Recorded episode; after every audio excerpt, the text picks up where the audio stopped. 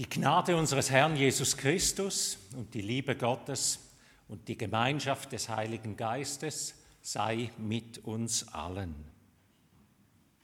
Mit knapp 30 Jahren entscheidet sich Bronnie Ware, eine junge Australerin, ihren guten Bankjob aufzugeben und durch die Welt zu reisen. Nach dieser Auszeit, wo eine wenige Jahre gegangen ist, schafft sie acht Jahre lang auf einer Palliativstation und begleitet dort Menschen ins Sterben. 2012 gibt sie ein Buch heraus, wo sie die acht Jahre Erfahrung mit Menschen, wo sie im Tod und im Sterben begleitet, äh, drin aufschreiben tut. Es wird ein Bestseller, bis in 32 Sprachen übersetzt. Der deutsche Titel heißt Fünf Dinge, die Sterbende am meisten bereuen. Vielleicht sollten wir das Buch oder eine Zusammenfassung von dem also all Jahr mal lesen. Zwischendurch wieder so ein bisschen bewusst werden, um was geht es eigentlich im Leben, sich aufs eigene Leben äh, konzentrieren und damit wieder all die Prioritäten, die in unserem Alltag ja manchmal total verschoben sind, oder wenn wir so kleine Sachen haben, wenn wir ein bisschen Abstand hätten, manchmal so klein, wo das ganze Leben im Beschlag nimmt und einfach von dem her wieder vom Ende her, von dieser Lebenserfahrung von vielen, vielen, vielen Menschen, die sagen, die fünf Sachen, sagt sie, die Bonnie Ware, die kommen immer wieder als da, wo die Menschen bereuen, um da vorher schon wirklich das Wesentliche vom Unwesentlichen unterscheiden. In der Taufe haben wir uns vorher das Wort nochmal zu Herzen sagen lassen von Jesus, der sagt, ich bin Türe. Ich bin Türe und wenn du durch die Türen eingehst, dann wirst du das Leben finden, dann wirst du selig werden, dann wirst du weit finden, sagt er in Anlehnung zum Psalm 23, wo es auch heißt, wo der David das auch sagt, wenn du Gott mein Hirt bist, dann weiß ich, du führst mich auf gute Weide. Glaube macht unser Leben wesentlich. Wo Jesus über die Liebe geredet hat und wo er darüber geredet hat, dass wir Menschen wie eine Rebe sind am Rebstock und dass, wenn man die Rebe vom, vom Rebstock wegnimmt, dass dann das Leben nicht mehr fließen kann und unterbrochen wird. Da sagt er in dem Zusammenhang Ihnen das Wort, Johannes 15, Vers 16, nicht ihr habt mich erwählt, sondern ich habe euch erwählt und bestimmt, dass ihr hingeht und Frucht bringt und eure Frucht bleibe. Weiß wesentlich im Leben? Finden wir das erst auf dem Sterbebett raus? Jesus lädt uns ein. Ich glaube, dass Gott uns einlädt und dass die Herausforderung oder der Auftrag an unser Leben ist, dass wir dann nicht erst auf dem Sterbebett entdecken, was das Wesentliche am Leben gewesen wäre, sondern dass wir jetzt schon immer wieder uns rufen lassen. Und ein Gottesdienst ist ja eine Möglichkeit dazu, eine von vielen anderen, um sich immer wieder so dem Wesentlichen zu stellen. Für mich, mich haben aus dem Wort von Jesus, da, wo wir jetzt teilt haben und gelesen miteinander, drei Stichworte angekumpelt, die direkt so vorkommen wie ein, ein Dreizieler. Das erste, du bist erwählt. Du bist erwählt. Ich sage dem im Nachsatz hinein, im Leben Gott erspüren. Um da geht es doch, dass wir im Leben spüren, ich bin nicht einfach nur ein Molekül, wo keine Bedeutung hat auf dieser Welt oder irgendwas weiß nicht, wann ein Tropfen, wo eh wieder verschwindet und eigentlich nichts wert ist, letztlich, sondern ich bin erwählt. Gott ist da und gibt dem Leben Sinn. Hinter unserem ganzen Sein und über unserem ganzen Sein steht Gott, wo mich erschaffen hat. Gott, wo dich erschaffen hat, wo die Bibel sagt, nicht nur erschaffen, sondern er hat dich erwählt. Er, er wendet sich dir zu und sagt, dich, dich meine ich, so wie sie Eltern ist immer wieder ihr Kind anschauen sich ihrem Kind zuwenden sagen, du, du bist unser Kind und wir sind deine Eltern. Gott, der sich für uns entschieden hat, wo, sich, wo uns zu sich ruft und wo will, dass wir mit ihm in Berührung kommen. Zachäus, ich muss bei dir zu Gast sein. Mach deine Türen auf. Ich will heute bei dir einkehren. Das ist eigentlich der Ruf für unser Leben. Wie du immer auch heisst, mach Türen auf. Jesus sagt, ich will bei dir zu Gast sein. Mach die Türen einen Spalt auf und lass mich hinein. Christen werden in der heutigen Gesellschaft, so sagen es Umfragen immer wieder bei uns, werden wahrgenommen als Besserwisser, arrogant, Besserwisser, die auf alles Bescheid wissen. Sie werden wahrgenommen als Neinsäger, wo überall nur Nein, Nein, Nein sagen und wo ausgrenzen letztlich. Und sie werden wahrgenommen als ewiggestrige, ein langweiliges Leben. Wieso haben wir das Image bekommen? Was machen wir falsch? Was machen wir falsch? Machen wir nichts falsch? Aber aus irgendeinem Grund haben wir das Image. Richtig wäre doch, Glauben ist eine Einladung. Jesus wird bei uns zu Gast sein, mit ihm zu leben. Und wer, wie er es verheißen hat, und wer, wer sich auf das einlädt, der wird weit finden, der wird die Fülle vom Leben finden. Glauben heißt nicht alles zu wissen. Glauben heißt nicht zu wissen, wo Gott hockt und wie er ist und wie er ganz bestimmt jetzt zu handeln hat, quasi, dass wir ihm noch vorschreiben, wie er zu sein hat. Reifer Glauben liebe Freunde, ein reifer Glauben ist ein staunender Glaube. Und etwas von dem haben wir, glaube ich, in der Anbetung auch. Entdeckt man immer wieder in der Anbetung. Einfach ein Staunen. Es vor Gott sein. Ein Staunen, du hast mich erwählt, du willst bei mir sein, du bist da. Fünf Dinge, die Menschen am meisten, die Sterbende am meisten bereuen. Das erste, also ich es nicht in der richtigen Reihenfolge, ich zähle es jetzt einfach, also nicht in ihrer Reihenfolge, sondern in einfach in fünf äh, Stichworte nehme ich sonst auf. Das erste, wo Menschen bereuen, ich hätte mir sollen erlauben, glücklicher zu sein. Da ist ihnen immer wieder begegnet. Wohlverstanden, acht Jahre palliativ. Begleiten von palliativen Menschen. Ich hätte mir sollen erlauben, glücklicher zu sein. Ich bin zu fest in alten Muster und Gewohnheiten ihnen stecken geblieben. Ich hatte den Mut nicht gehabt, das Glück zu wählen. Wählet euch heute, steht in der Bibel, wählet euch heute, wem ihr dienen wollt. Wähl das Leben. Hebt den Mut, es gibt noch mehr. Gott erspüren, ich, ich will glücklicher sein. Die Stimme von Jesus hören, wo sagt, ich will bei dir zu Gast sein. Spüren mir nach, lass, lass dir das Glück wie zusagen Gib dieser Tür einen Schupf und, und glaub, dass da noch mehr ist. Das zweite Stichwort, das das erste, du bist erwählt. Spür dem Gott nach, dass es da noch viel mehr gibt. Lass da Glück zu, wo mir vielmal wie nicht zulassen. Das zweite Stichwort, ich habe dich bestimmt. Ich habe dich erwählt und bestimmt. Bestimmt hinzugehen, Frucht zu bringen, Leben zu handeln. Ich habe dem den Untertitel gegeben oder den Nachsatz Freude am Tun. Freude am Schaffen hätte ich auch können sagen. Freude am Tun, eine Berufung zu spüren in seinem Leben. Der Ruf vom Schöpfer zu hören, wo seiner Erde, wo er sie geschaffen hat, und seinen Menschen dann nachrufen und sagt, und jetzt bebauen die Erde.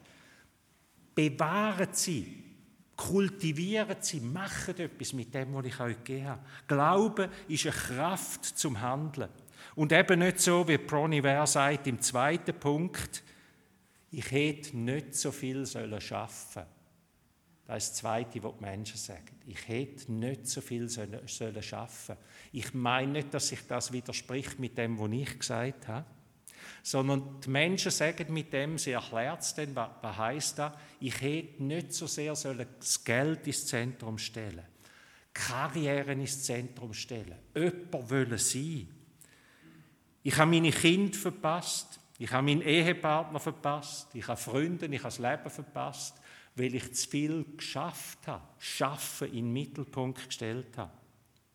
Glücklich werden wir nicht erleben, wenn wir weniger schaffen. Das zeigen all die, die irgendwann einfach den Bettel anschiessen und sagen, jetzt will ich endlich einmal. Man findet Glück nicht im weniger schaffen. Glaube ich nicht. Aber ihr könnt gerne mit mir nachher noch ein bisschen ringen darüber und, und auch selber mit euren Freunden und vielleicht auch in der Seelsorge. Ich meine, wir finden das Glück, wenn wir wie merken, ich habe eine Bestimmung. Gott will, dass Schaffen ist nicht da, wo ich muss, sondern ich darf etwas in die Welt hineinbringen. Gott hat mir etwas gegeben und das darf ich in die Welt hineinbringen. Der Manuel Schmid hat das Buch geschrieben mit dem provokativen Titel, ich finde es genial. Gott hat keinen Plan für dein Leben. Gott hat keinen Plan für dein Leben. Untertitel, aber tausend Möglichkeiten, mit dir zum Ziel zu kommen. Wir reden vielmal, gerade Junge reden gern darüber, was hat Gott für einen Plan mit meinem Leben? Was hat er für einen Plan? Und dann denkt man sich da so irgendeine Zeichnung oder von einem Hoch- und Tiefbauzeichner oder weiß nicht was, oder da ist der Plan und genau so. Er schreibt so provokativ, Gott hat keinen Plan für dein Leben, aber er hat tausend Möglichkeiten, mit dir zu dem Ziel zu kommen, wo er mit dir will wo er dich haben will und wo du Erfüllung wirst finden auf dem Weg. Auch als Christen dürfen wir uns mutig entscheiden. In all diesen täglichen Entscheidungen mutig entscheiden, diesen Weg zu gehen. Auch wenn wir wissen, jetzt habe ich aber 1000 andere oder 999 andere abgelehnt mit dem. Macht nichts. Macht nichts. Gott hat tausend Möglichkeiten, dich auf deren Entscheidung zum Ziel zu führen. Bronnie Ware sagt im dritten Punkt, ich, äh, dass Menschen sagen, ich wünschte, ich hätte mehr Mut gehabt, mein Leben zu leben. Dass die Leute auf dem Sterbebett sagen, ich habe zu lang, ich habe immer zu viel, wie auch immer, ich habe da gemacht, wo man von mir erwartet hat. Mach da, wo Gott in dein Leben hineingeleitet hat. Mach da, wo dein Herz schlägt, wo er eine Bestimmung in dein Leben hineingeleitet hat. Gladys Aylward, die, die sie kennen und die, die sie nicht kennen, müssen das Leben unbedingt einmal noch lesen oder nachschauen im Film äh, Herberge zur Glückseligkeit. Sie ist als Kind, hat sie die Berufung bekommen, dass Gott sie auf China rufen tut. Dass sie auf China gehört, eine Engländerin, die auf China gehört. 28-jährig, 1,52 Meter groß, 45 Kilo. Alle haben dieser Frau abgeraten. Das ist nicht die Konstitution in selber Zeit. Du hast nicht die Voraussetzungen, so etwas verrückt zu machen, so eine Reise, so ein Land, so eine Herausforderung, so viel Kräfte, die das braucht. Sogar die Missionsgesellschaft hat sie abgelehnt, wo sie sich beworben hat und hat gesagt, das geht nicht. Am 15. Oktober 1932 ist sie zu Liverpool in einen Zug hineingestiegen und auf China gefahren. Und sie hat zünftig müssen arbeiten dafür, weil sie keine Unterstützung und nichts hatte. Ist in den Zug hineingestanden und auf China gegangen. Sie hat viel Widerstand erlebt. Aber schon vier Jahre später hat sie die chinesische Staatsbürgerschaft bekommen. Etwas, was wir uns heute nicht mehr vorstellen können. Ist eine weise Mutter geworden ist Fußinspektorin, Fußinspektorin geworden, hat Menschen geholfen, das Leben zu entdecken, zum Glauben zu kommen, in eine Freiheit hineinzukommen. Sie hat Freude an ihrer Bestimmung gehabt, sie hat eine Bestimmung gehabt für ihr Leben. Und dem ist sie durch, hat den Mut gehabt, das gegen alle Widerstände zu leben. Eine Bestimmung, etwas zu bewirken, Gott von Gott einzusetzen, am rechten Ort sein. Nicht, eine grosse, nicht auf eine grosse Bestimmung oder Berufung zu warten, sondern da, wo Gott mir vor die Füße und ins Herz hineingelegt hat, zu leben. Das bereuen viele Menschen, dass sie das nicht gemacht haben. Für uns als Christen, wie, wie traurig, wenn wir auch so müssten am Schluss dastehen. Bronnie Ware sagt im vierten Punkt, Menschen sagen, bereuen immer wieder, dass sie ihre Gefühle nicht ausgedrückt haben. Also nicht nur ihre Bestimmung, also ihres, da, wo sie spüren dadurch, sondern dass sie auch ihre Gefühle nicht zum Ausdruck gebracht haben.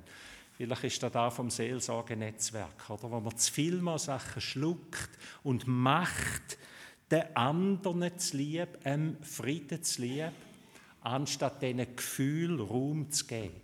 Dass wir vorher den Psalm gelesen haben miteinander, vielleicht ist auch ein bisschen mulmig geworden wo wir da zu Gott bettet haben, aber du vernichtest deine Finden. Da kommen Gefühle zum Ausdruck. Ich wünschte mir, mehr Menschen auf dieser Welt würden über Gott, mit Gott so reden, über ihre Finden, anstatt mit ihren Finden so zu reden. Mit Gott über die Finden so zu reden, anstatt mit den Finden so zu reden, oder über sie so zu denken. Der Mut, zu seinen Gefühlen zu stehen und der zu sein, wo ich sein soll. Das dritte Stichwort aus dem Wort von Jesus, die dritte, die dritte Linie oder das dritte Stichwort, das kommt, und ich habe dich bestimmt, dass du hingehst und Frucht bringst. Frucht, wo bleibt. Wir dürfen Frucht tragen. Es geht um da, wo ewig bleibt, ewige Frucht. Unser Leben ist ein ewiges Leben. Der Ewigkeit Raum geben im Leben. Wie viel Platz hat die Ewigkeit in deinem Leben? Oder werden wir das auch auf dem Sterbebett einmal bereuen? Dass die Ewigkeit die Frage keinen Raum hat und darum jetzt wie nicht treibt und wie auch keine Kraft hat, weil wir das nicht kultiviert haben? Die bleibende Frucht vom Leben, wir werden einmal, uns wird einmal die Tür auftun werden. Da, da, wo wir jetzt immer nur einen Spalt sehen, einen Spalt oder eine Türli durchschauen, die Tür wird einmal ganz aufgehen. Wir werden einmal in dieser Herrlichkeit von Gott stehen. Der fünfte Punkt, der letzte von der Bronnie Ware, fünf Dinge, fünf Sachen, die die Menschen auf ihrem Sterbebett bereuen, ist, ich wünschte, ich hätte mehr Kontakt zu meinen Freunden gepflegt. Viele Menschen bereuen auf dem Sterbebett, dass sie Freundschaften vernachlässigt haben. Abraham wurde ein Freund Gottes genannt. Freundschaft mit Gott leben, Freundschaft mit Menschen leben, Freundschaft mit Brüdern und Schwestern in der Kirche zu leben, da ist Frucht, wo bleibt, liebe Freunde zum Wesentlichen finden. Ich habe in der Ferien ein wunderschönes, unter anderem ein wunderschönes Büchlein gelesen. Ihr wisst, nach der Ferien schwärme ich wieder von irgendetwas. Ein, ein, ein Büchlein, wo ich mich sonst nicht so angewagt hätte, wo ich denke, ah, das ist zu wenig theologisch oder so. Ich habe genommen und ich bin tief begeistert gewesen. Es, die Begegnung. Die Begegnung heißt das Buch. Untertitel: Manchmal muss man Dinge äh, ein bisschen, jetzt kann ich mich selber nicht mehr lesen, Entschuldigung. Manchmal muss man Dinge ein bisschen anders sehen. Manchmal muss man Dinge ein bisschen anders sehen. Verschiedene Menschen werden skizziert in einer fiktiven Geschichte und zu diesen Leuten kommt immer ein alter Mann mit einem Köfferli. Der taucht komisch auf und ist ein, ein komischer Vogel. Und, und unter anderem kommt er auch zu einer alten Frau.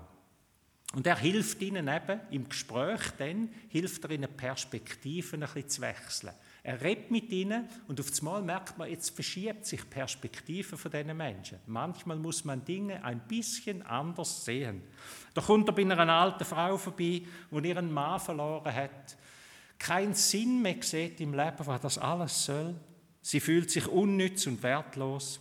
Und dann erzählt er ihr so ein bisschen aus dem Leben heraus. Er erzählt ihr vom Nelson Mandela, wo jahrzehntelang im Gefängnis war mit 75 rauskommt und Staatspräsident von Südafrika wird. Er erzählt ihr von Michelangelo, wo die Arbeit im Petersdom an der Sixtinischen Kapelle mit 72 angefangen hat. Oder er erzählt ihr von einem fast namenlosen Bauer in den Südstaaten in der Sklavereizeit in Missouri, wo sein Leben für ein fast lebloses Päckchen von einem schwarzen Sklavenbub, wo eigentlich fast nicht mehr gelebt hat. Und die Mutter ist schon umgebracht worden nebenzu, wo sein Leben für das schwarze Päckchen eingesetzt hat. Und das Kind durchgebracht hat und dem Kind, wo er es gerungen hat um das Leben und am Herz heimgetragen hat, gesagt hat, und du wirst schon mal meinen Namen tragen. Der George Washington Carver, wo als Botaniker Chemiker und Erfinder die Landwirtschaft revolutioniert hat später in den Südstaaten und wo wahrscheinlich Millionen von Menschen das Leben ermöglicht hat, wo sonst kein Leben mehr hätten. Warum erzählt er dieser Frau das? Weil er sagt, du musst nicht Millionen von Menschen vorweisen, wo du rettest. Du musst dieses eine Ding machen wo du dazu berufen bist, ein Rädchen. Und dann merkst du, ich bin eigentlich der, der Millionen von Menschen gerettet hat. Wenn der Mann, der fast namenlose Mann, dem Kind nicht das Leben gegeben hätte, wäre es anderen nicht gekommen. Und die Frau in dem Gespräch kommt eine total neue Perspektive für ihr Leben über. eine neue Perspektive, nicht mehr. Nur eine neue Perspektive. Sie ist nicht 30 und kann rumgumpen, aber sie kommt eine neue Perspektive über. Das Wesentliche im Leben sehen. Manchmal muss man Dinge ein bisschen anders sehen. Ich hoffe, wir bereuen nicht irgendwann unser Leben. Wir sagen nicht Menschen, die die Liste von dem Buch weiterschreiben oder bei den meisten fünf Punkten auch einen Strich irgendwann machen, sondern dass wir Gott erspüren. Die Erwählung erspüren, was da für etwas Besonderes ist dass wir die Freude am Tun, an einer Bestimmung überkommen, auch wenn es nicht etwas ganz Kleines ist, in dieser Perspektive, dass da vielleicht etwas ganz Großes ist, aber wir sehen es noch nicht. Und dass wir die Ewigkeit im Blick haben, Frucht, wo bleibt. Amen.